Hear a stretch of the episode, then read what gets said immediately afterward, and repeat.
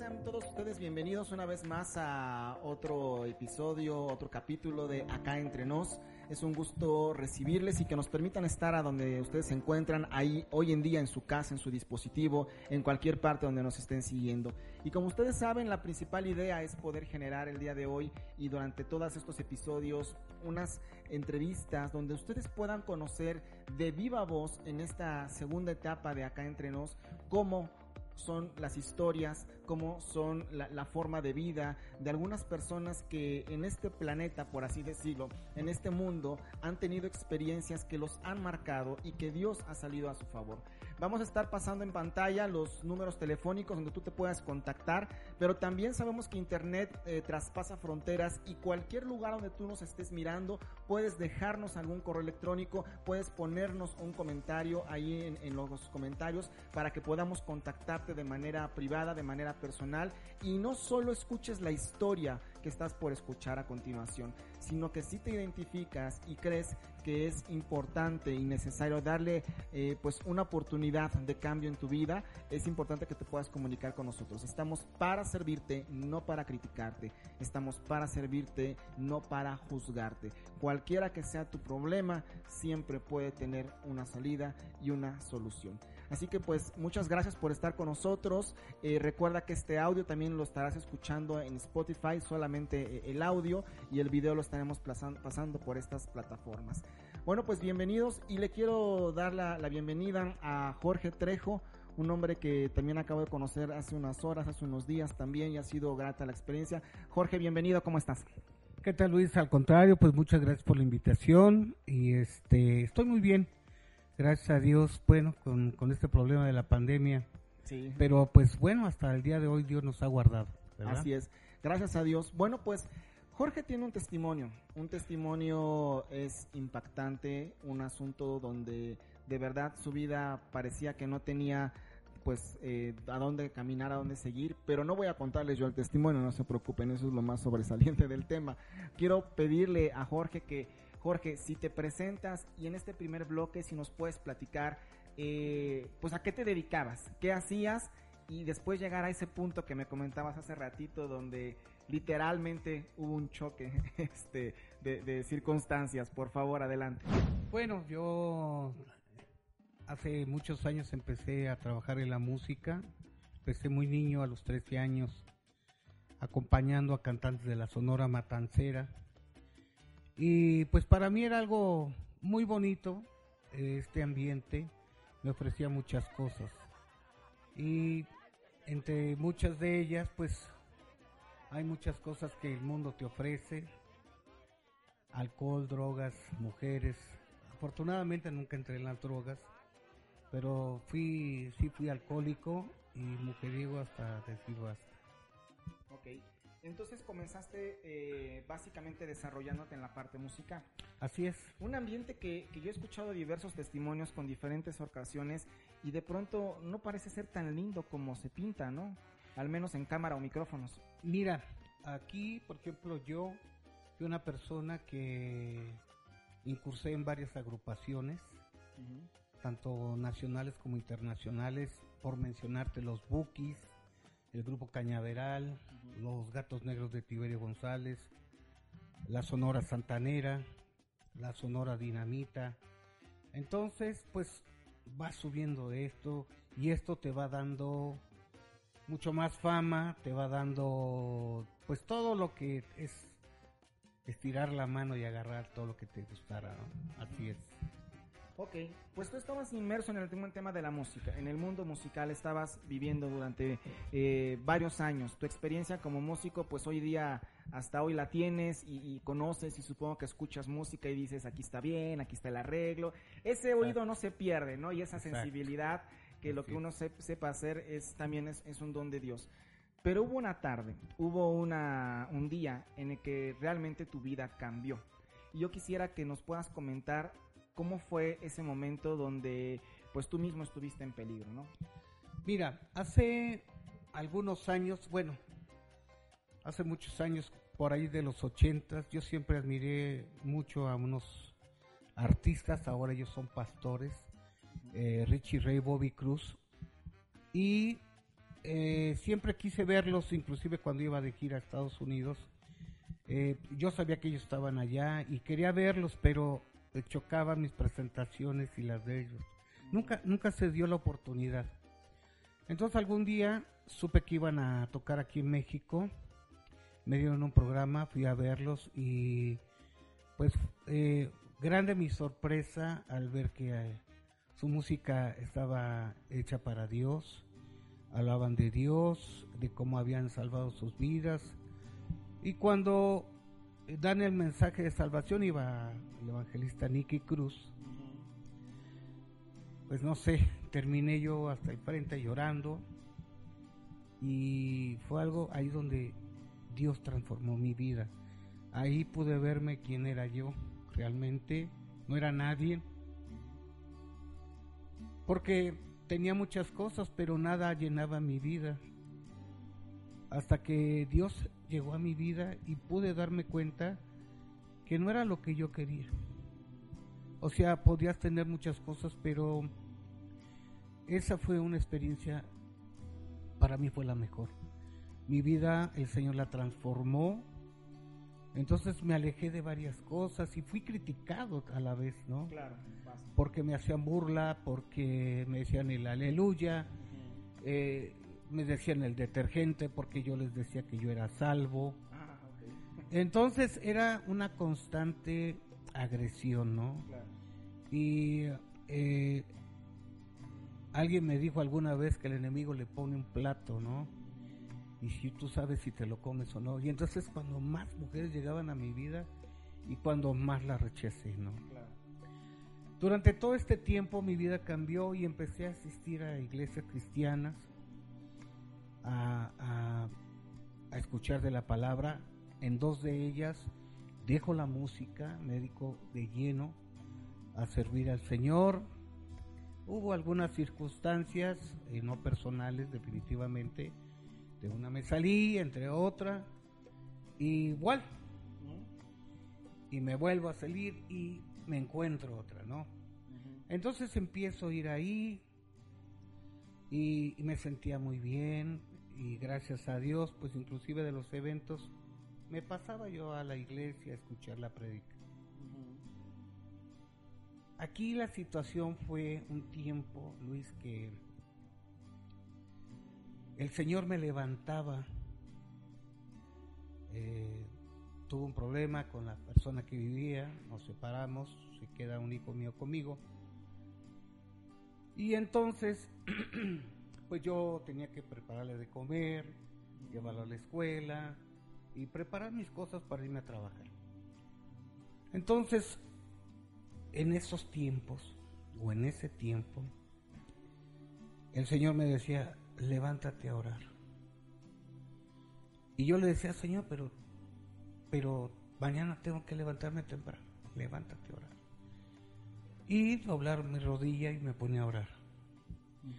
A otro día, ponte a leer la Biblia. Y yo, pero Señor, siempre era el pero, ¿no? El Señor yo. Pero tú estabas inmerso en tu vida diaria. Exacto. Ya estabas hoy con, a cargo de tu hijo Exacto. y, y ese rol donde pues el día que está por venir tiene su propio peso, ¿no? Su Exacto. propio necesidad de ser preparado, ¿no? Exacto. Y, y tenías, pues sí, por supuesto, entre tantos otros dolores de los que nos comentarás en unos minutos, eh, tenías el dolor en tu corazón de lo que había pasado con esta persona. Claro. Un hijo que espera todo de ti, cómo ser cuidado y que no pretendes fallarle más tu carrera. Y, y- y bueno, tú nos dices, y, y Dios me levantaba ahora. Me levantaba y, me decía, "Co- ¿cómo es eso? Porque estamos entendiendo que, hemos estado llegando a personas que no necesariamente son cristianas o que no, no son tan eh, como nosotros. Y es el público que nos interesa todavía más, por supuesto. Y, cómo nosotros podemos entender, si yo no conozco de Dios, eso de que eh, Dios te está levantando. Quiero em- enfatizar en eso para que podamos dejarlo claro a la audiencia. Mira, yo pensé que todo lo que la vida me ofrecía, o el mundo me ofrecía, era lo máximo. Para mí tener tantas mujeres, podía tener la que quisiera, el alcohol, las presentaciones, la televisión, hice películas. En ese tiempo y en esos años estaba yo con los gatos negros y hacía temporada en Teatro Blanquita, eh, estaba haciendo películas, nos hacían llamados a los estudios. Y aparte el trabajo, ¿no? Entonces prácticamente yo no me la pasaba en la casa, la casa de ustedes, la casa de ustedes. Y entonces para mí era algo eh, que se me estaba haciendo ya una costumbre, ¿no? Casi no estaba yo con la familia, sino mi trabajo y, yo decía qué padre es esto y los viajes al extranjero. Y es lo que te vuelvo a repetir, Luis, cuando yo conozco del Señor, fue algo muy distinto, algo que realmente llenó mi vida, porque yo pensé, o yo pensaba que, que con lo que el mundo me ofrecía, era lo mejor que a mí me ofrecía, ¿no? Y que yo era muy feliz. Y no, no era así porque muchas veces eh, todas las mujeres que uno tenía o, el ambiente, yo, yo me desarrollaba, siempre había un vacío. Había un vacío, yo llegaba a las casas de ustedes y yo sentía ese vacío, ¿no? Puedo tener placer y todo, pero llegando a casa era, era ese vacío, ¿no? Me separo, me quedo con mi hijo y era aún todavía más difícil dejar a mi hijo tan pequeño en casa y a veces yo lloraba muchísimo, yo lloraba muchísimo. Entonces cuando me encuentro en un encuentro personal con el Señor, wow, ahí fue un cambio total. Que fue la tarde cuando fuiste a ese concierto, entiendo. Exactamente, yo fui y, yo veía a la gente aplaudir y, wow, y decía, qué padre está esto, y, y alabando al Señor, y a mí me gustaba, y y yo empecé a participar. Eh, ver a los artistas que siempre admiré y que nunca podía verlos este, en sus presentaciones porque chocábamos. Sí, claro, no se podía. No se podía. Entonces ahí los conocí, platiqué con ellos. Y yo decía, pero yo veía a Richie arriba de una silla vendiendo en aquel tiempo los discos LPs y decía, llévese su disco a precio de un dólar. Yo decía, pero ¿cómo este megastar está aquí, no? Arriba de esa silla vendiendo discos. Pues, pero ¿quién es él? Y con esa actitud también, ¿no? Exacto. De apertura, que es a lo que a muchos les puede llamar. Entonces él me empezó a hablar, pero para esto, perdón, terminan de tocar, viene el mensaje. Y ahí fue donde Dios tocó mi vida. Me di cuenta que yo no era nadie que yo estaba tomando un lugar que no me pertenecía, porque yo me sentía así como adorado por la mm. fanaticada, y después dije, no, el único que merece adoración es Dios. Claro. Y terminé hasta el frente llorando, no sé ni cómo llegué. Yo no sé ni por cuánto tiempo estuve llorando ahí. Pero sé que Dios tocó mi vida esa vez, fue algo muy increíble. Y esa noche sentí que algo se quitó de mí, ese peso, ese vacío que yo sentía. Todo se fue y me fui de otra manera. Me sentí otro Jorge, de verdad. Entonces, eh, antes en, ese tiempo me decían, vamos a una fiesta. yo, sí, vamos. Y después, no, ya, mi, vida se entregó totalmente al Señor, empecé a buscarle, asistía a, los, a los servicios. Ya no participaba de las cosas, ya eh, es más, ni tanto del grupo. ¿eh? No, ya no tanto, pero ahora tú ya te sentías como más lleno ya sentías que había un cambio que había pasado en ese sentido. Sin embargo, me platicabas que hubo un evento en tu vida que, que fue traumático desde el punto de vista eh, también corporal, un, para avanzar en la historia, un punto de vista en el que tu salud estuvo en peligro. ¿Qué, qué pasó en ese momento? Mira, eh, estábamos en el grupo Cañaveral y por distintas situaciones en la agrupación nos salimos eh, algunos elementos. Entonces Efren David, que era el arreglista y tecladista de ahí, me llama una vez, estaba yo en la casa de ustedes bañándome, y, me habla y me dice, oye Jorge, voy a hacer un disco. ¿podrás grabarme, hacerme una grabación? Y dije yo, sí. Ok, paso por ti. Bueno, pasa por mí Efren y este, grabé y todo y bueno, ya. Me habla para quedarme en el grupo y bueno. Resulta que un día vamos a trabajar a Tlaxcala. Entonces a otro día trabajamos en Puebla. Y nos dice Fred, yo creo que ya no hay que irnos a, a México. Nos quedamos en Puebla y de ahí pues nos vamos al evento. Sirve que descansamos bien. Bueno, pues ya íbamos durmiendo y a la altura de la carretera La Oriental. Fíjate, yo venía dormido, Luis. Yo venía dormido. Veníamos en una camioneta express. De esas grandes, ¿no? Y cuando despierto, le pregunté, Fren, ¿qué horas son? Me dijo, van a ser las seis. Y cuando abro los ojos, veo que venían dos trailers del otro lado. Entonces chocan. Uno invade nuestro carril. Entonces aquí tenemos la barra de contención y acá un cerro. Y al momento que brinca el tráiler, pues en lugar de venir de frente, porque hubiera pasado así, venía con la caja seca así. En el, el, en la cabina, perdón. Y la caja seca abarcaba todo el carril. Todo el carril. Entonces no había ni como para dónde. Exacto, entonces decimos, ¿qué hacemos? Y ustedes lo vieron venir en ese momento. Sí, venía así, venía así, venía así, venía así. Al momento vemos a lo lejos, sí. obvio, se zafa la caja, la caja seca, sí. y empieza a dar y cuando yo veo sobre nosotros, eh, yo lo único que vi fue así que me cerró la vista como de película. Como de película. Dicho sea de paz. De Entre tanta película sí, que salía. Como de película. Este, Viste, es que yo no pensé que esas cosas pasaran, pero en realidad dices que, que, te pasa, ¿no? Que, que llegas y sientes que... De verdad pasó cuando, cuando yo despierto, bueno, mucho, mucho después supe que le habíamos pegado a seis carros hacia atrás, imagínate. Eh, esa caja seca traía vino entonces, pues yo estaba todo lleno, no solamente yo, mis compañeros llenos de, vino, venía cargada de vino y muchos vidrios y todo. Y yo tenía encima un asiento y una persona encima, ¿no?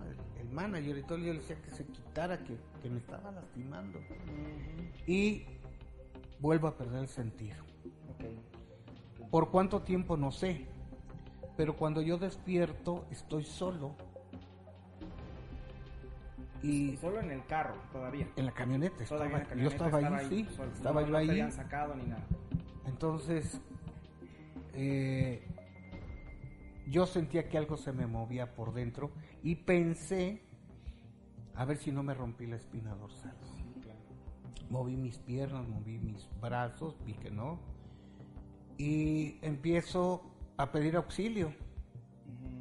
Entonces se acerca un federal y, me dice, se me queda viendo, alumbraba con la lámpara sorda, y le dice al otro, ¿no que estaba muerto? Dijo, está muerto. Dijo, no, está vivo. Dijo, no, si yo le tomé los signos vitales, estaba muerto. Eso quiere decir, para, para, para los que nos están siguiendo en la narración, permíteme hacer una pausa, Jorge, sí. que tú estuviste, obviamente pudiste ver que venía el choque y después sucedió el golpe y, y de pronto quedaste con, la, con este asiento encima de ti, bueno, el, auto golpeado, perdiste el conocimiento, por unos segundos lo recobraste y de pronto, este, bueno, ya no volviste a saber más de ti, como, como nos cuentas, ¿sí? Pero eh, fue un momento en el cual eh, alguien ya te había ido a mirar, obviamente, alguien de los federales ya. Eso nos habla que del golpe a que tú abriste los ojos pasó algo de tiempo, porque normalmente las autoridades, pues les es difícil llegar, tardan en llegar, por lo menos estimamos a lo mejor una hora, por lo menos 40 minutos, donde alguien ya te había visto y dijo, este ya se murió. Exacto. O sea, por hablar del de en ese momento, no estoy diciendo este Jorge, pero él ya se murió y sin embargo alguien checó y tú estabas todavía vivo. Sí, porque ya habían sacado a todos mis compañeros Y recuerdo que uno de ellos me comentó que le dijo Efraín, falta Jorge, y dijo, no, está muerto, no lo podemos bajar hasta que venga se claro, a levantarlo. claro. Entonces, eh, se los van a llevar a ellos, a los iban a traer a México. Entonces dicen, este, nos falta uno, dijo, no, no, no, ya está muerto. O sea, a mí me habían decretado muerto en la carretera. Claro. Entonces el federal sí le dijo al otro, oye pareja, te dices que estaba muerto. Está pidiendo auxilio, está moviendo. Dijo, no, está muerto. Dijo, no.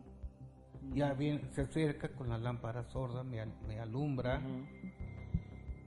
Y dijo, ya viene la ambulancia. Y, y bueno, ¿no? Pero yo escuché claramente que dijo, estaba yo muerto. Claro. Pero para esto, antes de que esto ocurriera, pues el Señor me decía que me levantara a orar, que me levantara a leer la Biblia y así. Fueron como 15 días diarios. Previos al accidente. Previos al accidente. Y yo decía, bueno, pero ¿para qué? ¿Para qué? ¿Cuál es Entonces le comento a un copastor amigo mío y le digo, oye, fíjate que me pasa esto. Y me dijo, ¿y te sientes cansado? ¿No? Somnoliento, ¿no? Desvelado, ¿no? Pues entonces no cuestiones a Dios. Por algo Dios lo está permitiendo. Qué bueno que hiciste caso. Y dije yo, bueno, y lo seguí haciendo. Y lo seguías haciendo. Entonces, eh, estaba yo colapsado, me llevaron a tres lugares donde no me recibieron por el estado de gravedad. Una doctora me dijo que si yo creía en Dios y le dije que sí, me dijo pues encomiéndese a Él. Y yo dije entre mí, tan grave estoy, pero Señor, yo no siento que voy a morir. De verdad. Eh, cuando me traen a me, quieren traer a México, me quieren traer por helicóptero y le dicen que, que no, por la presión y la altura, podía quedarme muerto ahí. Entonces, eh, alquilan una ambulancia equipada, me traen a México y en el hospital donde me reciben, perdón, ahí en, en, en Apizaco, Tlaxcala, me recibe un doctor muy jovencito y me dice, mira, vienes muy grave y te explico rápidamente, no te puedo anestesiar porque no te va a agarrar. Si yo corto un pedazo de carne y es uniforme, lo puedo separar y lo junto, pues vuelve a quedar igual.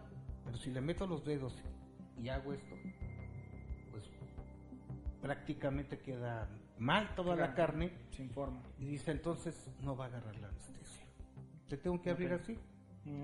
Para meterte un sello de agua y como te comentaba hace rato, yo pensé que era como pues un parche con agua o algo así, ¿no? Algo delgadito, ligerito, ah. que a lo mejor, ah, pues agüita no suena tan difícil la cosa, ¿no? Exacto. Entonces, fíjate lo que pasa. Eh, me empieza a cortar porque yo tenía esta parte así. así Muy inflamado. Y me empieza a cortar, no sentía nada pero entre más iba entrando me empezaba a doler y cuando entra, no, no, Ya le decía yo, por favor, déjeme ya, déjeme, no, eran tantos dolores aunados que, que sí, de verdad, eh, a veces prefieres morir mejor, ¿no? del dolor tan intenso.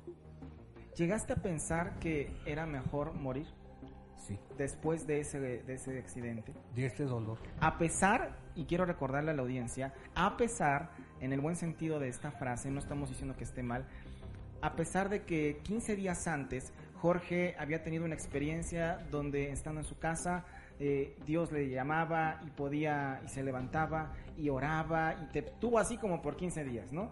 15 días que en lo humano, si para muchos desvelarse una noche puede ser como trágico y andar mal, tú andabas de lo más normal. Pero esto sucedió en un evento unos, unas semanas justamente antes de este gran accidente, ¿no? Exacto. Y, eso no quita que algunos de los que nos están viendo o escuchando de pronto tengan ese sentir de decir, ya no puedo, aunque sí pueden. Ya no quiero, aunque falta querer, ¿verdad?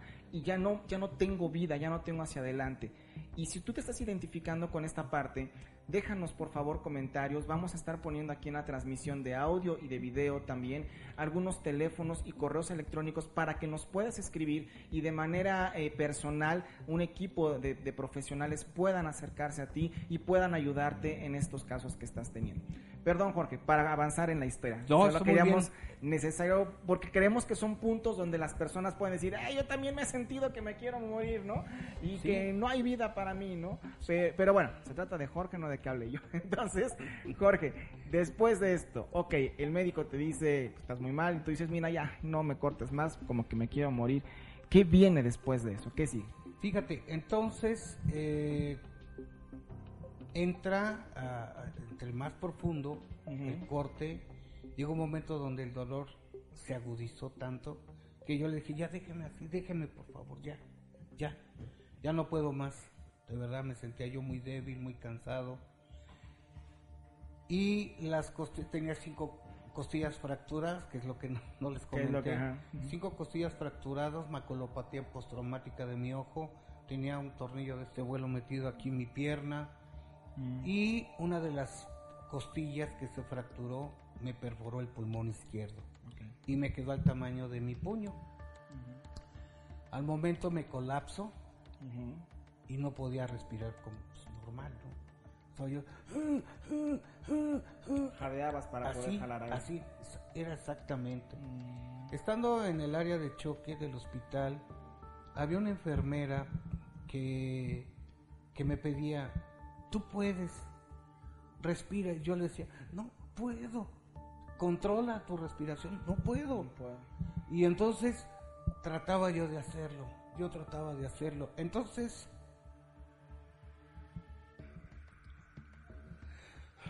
Tuviste dos, que nos cuenta Jorge, tuviste dos enfermeras particularmente que fueron, pienso, como una voz de aliento en momentos difíciles. era tan difícil que ella me decía, tú puedes, tú puedes. Yo le decía, no, no, sí puedes. Si tú logras esto, ya te salvaste. Y entonces empecé a tratar de respirar, a tratar de respirar. Los médicos le dicen a mi familia, estaban mis hermanas, mis hermanos, mi mamá, eh, pasen a despedirse de su familiar, está muy grave, estamos esperando un paro respiratorio, un infarto múltiple. Ok. Y cuando yo veo a toda mi familia así, con su gorrito y todo, y pues imagínate, ¿no? Verte ahí y ver a tu familia es peor todavía, ¿no? Claro. Entonces yo decía, bueno Señor, había un propósito en esto. Claro. Yo sé que si tú me ayudas, yo lo voy a lograr. Entonces yo empecé a orar en ese momento y tratar de controlar mi respiración y llegó el momento en que lo pude hacer. Con un solo pulmón empecé a respirar y se acerca las enfermeras y me dicen, ves si pudiste, sí, ya lo lograste. Y ya corrieron y todo. Y cuando el famoso sello de agua, muchos no sabrán, hagan de cuenta que es un ventilador cuadrado. Ah, sí, nos quedamos en el sello del agua. Y, y veíamos el agua como, como si hirviera. Y, y entonces me metieron un tubo de este tamaño. Como de tu por micrófono. Aquí, por aquí. Exacto. Sí. Me lo meten y pues peor no todavía. eh, perdí el conocimiento del dolor tan fuerte. Y estando ya aquí en México me dicen, "Te- vamos a tenerte que cambiar el sello de agua porque No. se tapó. Yo dije, no, a mí No, me dejan ya. así. Tapado, Ya ya, no. gracias con Ya esto. no, gracias. No, ¿cómo crees? Entonces dice un doctor, eh, te vamos a poner este eh, un analgésico. Me inyectan y bueno, después mi hermano me dijo que le dijo, mira, lo vamos a, a dormir para poderle cambiar el sello de agua. Está tapado. Ya lo hacen. Y bueno, era, era sorpresa tras sorpresa porque ya en el hospital me decían, ¿a qué te dedicas? Trabajo en la música, ¿qué tocas? Percusión. Uy, man, así como estás ya no vas a poder trabajar eso. Fíjate que, perdón que me detenga un poco, porque a mí me da gusto que en este tipo de entrevistas hoy podamos también tener mano, echar mano de la imagen. Como ustedes pueden verlo a través de las cámaras, de Jorge no es una persona ni, ni, que parezca que le pasó la mitad de lo que nos está contando, ni tampoco que no pueda tocar. Cuando él me dijo que era percusionista, ya casi le pido clases porque en algún tiempo me gustó el tema, ¿verdad? Pero Jorge, eh, como tú lo ves, está entero, tiene una vida hoy por delante y, no es un asunto de, como muchos de pronto oigo testimonios, que porque la energía y que el universo y que la voluntad. La verdad de las cosas es un momento donde él conoció de Dios no como un tema religioso, pero igual eso no le quitó poder vivir algún eh, evento traumático. Y este punto, Jorge, es cuando nosotros decimos, bueno, ya conocí de Dios, ¿y por qué me viene un accidente así? ¿Y por qué estoy a medio morirme? ¿Y por qué me dejó mi esposa? ¿Y por qué mi hijo y mi familia? Cuando vienen estos porqués y que finalmente tú seguías siendo responsable de estas cosas, en el sentido de lo que estabas por afrontar en la vida, ¿qué pasaba por tu cabeza? Decías, ¿cómo lo voy a hacer? ¿Tendrán razón? Yo me ponía a pensar muchas cosas, ¿no? Pero, por ejemplo, mi hijo, ¿no? Eso era algo que, sí me, me, preguntaba mucho, porque él fue el que se movió para todo esto. Y y a mí me decía mi hermana Normita, no te preocupes, él va a estar bien, tú no te preocupes. Y...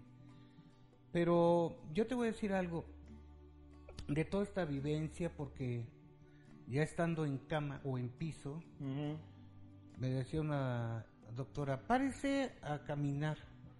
Y yo decía, pero ¿cómo es así como estoy, no? Párese a caminar. Y párese a que lo lleven a bañar y yo, o quiere que lo bañemos aquí, no, no, no.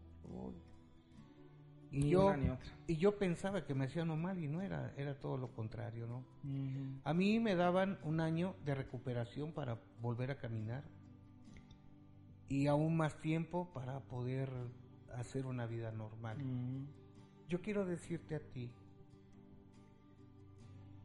quiero hablarte de este Dios vivo, de este Dios que sana y salva, a mí me levantó en 15 días. Nadie lo creía. Él me levantó en 15 días y empecé a caminar. Me ayudaban a bañarme, obviamente, porque pues no me habían sacado una muela. Pero yo, que viví y pensé que todo lo que hacía era bueno, y que todo lo que la vida me ofrecía era bueno y que podía deleitarme todo ello y me di cuenta que estaba en un error. Conocí al Señor, salvó mi vida, la ha transformado, le amo, me dio una oportunidad de vida, sé que estoy vivo porque ejercí un ministerio y es algo que a mí me llena. Ahora sí, siento algo que a mí me llena y no lo que yo pensé que lo que me ofrecía el mundo era bueno para mí. No hay que equivocarnos, lo que decía Luis hace rato. Muchos piensan que el ambiente artístico es algo bellísimo y que es muy bonito. Es una porquería, así se los digo. Es una porquería. Ustedes vieran todo lo que se mueve ahí, homosexualismo, lesbianas, drogas, de todo. Y mucha gente muere sin el Señor. Mucha gente se pierde y mueren así. Yo te invito a que a través de Luis, de estas entrevistas que hacen cada ocho días, tú te comuniques aquí y hables con Luis, coméntale tu situación y aquí te van a ayudar. Y ahora soy muy feliz, dentro de poco me voy a casar y está mi prometida y Dios ha transformado, ha cambiado totalmente mi vida. Yo te invito a que conozcas a ese Cristo vivo, ese Cristo que murió por ti y por mí en la cruz del Calvario, que derramó su sangre preciosa por ti y por mí y Él nos lavó con esa sangre y cubrió multitud de pecados. Así es, Luis.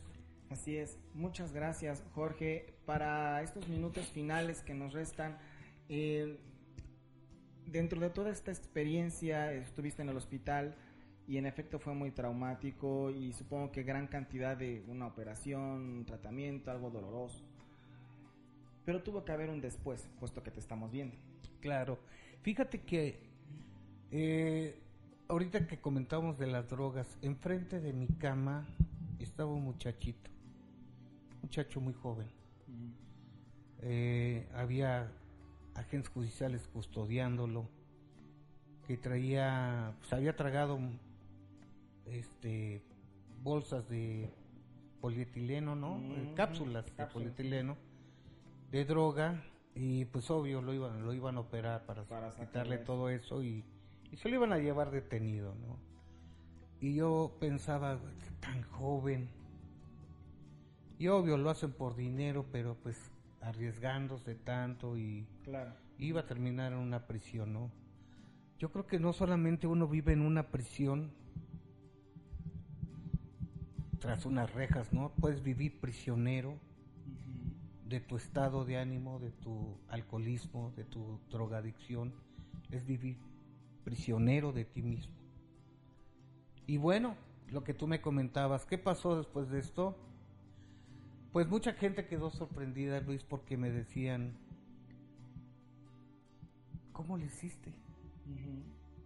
Pero... Como si tú lo hubieras hecho. Para exacto. Entonces, a mí me decían, ¿cómo le hiciste? Le decía yo, yo no hice nada. Oye, pues entonces muy buenos los médicos, le dije, pues, mira, Dios me dio la oportunidad. Claro. Me dio una nueva oportunidad de vida. A través de... Yo creo que eso no lo puedes agradecer con nada al Señor. Hoy cuánta gente no muere a través de esta pandemia y mucha gente no mira eso como un regalo de Dios. La gente que no muere, que está viva. Y andamos en la calle o en el metro, mucha gente sin cubrebocas, sin, sin un gel, sin nada, y piensan que son fantasías. O, bajo esa cultura de a mí no me va a pasar. Exacto. No me tiene por qué. Eso es mentira. Eso es mentira, es político, es. No sé si. Ah, bueno, yo he llegado a casos a escuchar, este, Jorge, que gente que dice: pues, si Dios conmigo, ¿quién contra mí? Y por la libre. Y en la libre se quedan. Claro. Cristiano. Claro, claro, esa es una gran verdad porque si Dios te está dando la oportunidad de vida, entonces yo debo de cuidar mi vida. Por supuesto. Porque Dios tiene un propósito para mí, pero si tú no la cuidas... Y justo en ese punto en el que estás tocando, Jorge, eh, el otro tiempo, hace un tiempo hablaba con, algunas personas eh, a, las que tengo la oportunidad de poderles dar algunos mensajes. Eh, y fíjate que yo les decía, ¿qué haces con lo que recibes? ¿Cómo te comportas con lo que recibes? Y ese, en ese renglón estás tú para ir terminando. Tú ya recibiste esa oportunidad de vida, tu cuerpo ya se fortaleció, ya está sano, te vemos como un hombre eh, normal. Ah, hoy, ¿a qué te dedicas? Hoy, ¿qué haces? Con aquel regalo de vida que, tuviste y que tienes, porque no te lo estamos quitando, ¿verdad? si no, la prometida fíjate, fíjate que después de esto surgieron muchas situaciones, regresé a la música, seguí trabajando en la música. Ahorita, con lo de la pandemia, tengo Mm, seis meses sin trabajar, todo el gremio musical. Claro. Estamos sin trabajar. Pero hoy me doy cuenta que yo fui creado para servirle a Dios. Yo fui creado. Porque muchas veces se piensa que pues yo tengo un trabajo, que soy periodista, o que soy músico, o que soy artista, o que hago esto, hago aquello. Pero tú te has preguntado realmente ¿Hay algo más? Que Dios tiene un propósito para tu vida. Entonces, yo me di cuenta que yo fui creado para servirle a Dios. Entonces, tenemos varios planes de trabajo a través del ministerio que Dios me dio. Y me di cuenta que el don de la música, Dios me lo dio, efectivamente, pero para alabarle a Él. Claro no tanto para, para un público. Finalmente Dios te va, te va acercando a tu verdad. Te va rodeando. exactamente, y entonces dices, oh Señor, cuán grande eres por la oportunidad y ahora sé que te tengo que servir. Pues sin duda un testimonio impactante el tuyo, Jorge. Sé que puede haber muchos más detalles, pero eh, estamos llegando al final de esta transmisión. Y yo quiero decirte que no necesitas pasar por lo que Jorge pasó, por supuesto. Únicamente es contarte una historia de verdad, no basada en hechos reales, una historia real de alguien en su propia voz, donde hemos querido que ahora, aquí en este programa, acá entre nos, en este podcast, sea contada en viva voz de quienes la vivieron. Si tú tienes una circunstancia así, algún familiar, algún hijo, algún pariente, y has pensado que no hay solución, Déjanos tus comentarios en estos momentos aquí en el YouTube, aquí en el Facebook, donde los estés mirando, también a través de los teléfonos que van a aparecer al final de esta grabación y de manera visual también al correo electrónico. Hay formas en las que te puedes contactar.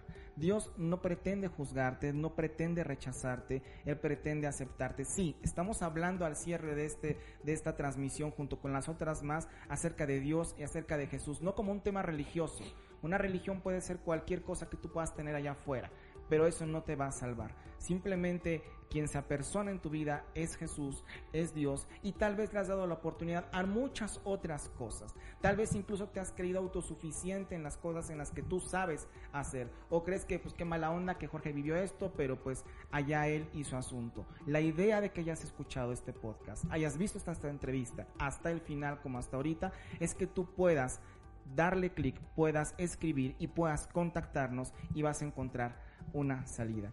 Jorge, muchas gracias por haber estado con nosotros. No, mira, eh, Luis, al contrario, muchísimas gracias por la invitación, por la entrevista. Gracias a ustedes por escucharme y verme. Y quiero decirte que no es necesario que digas, pues ahora que yo cambie, eh, sí voy. No, ven así como estás.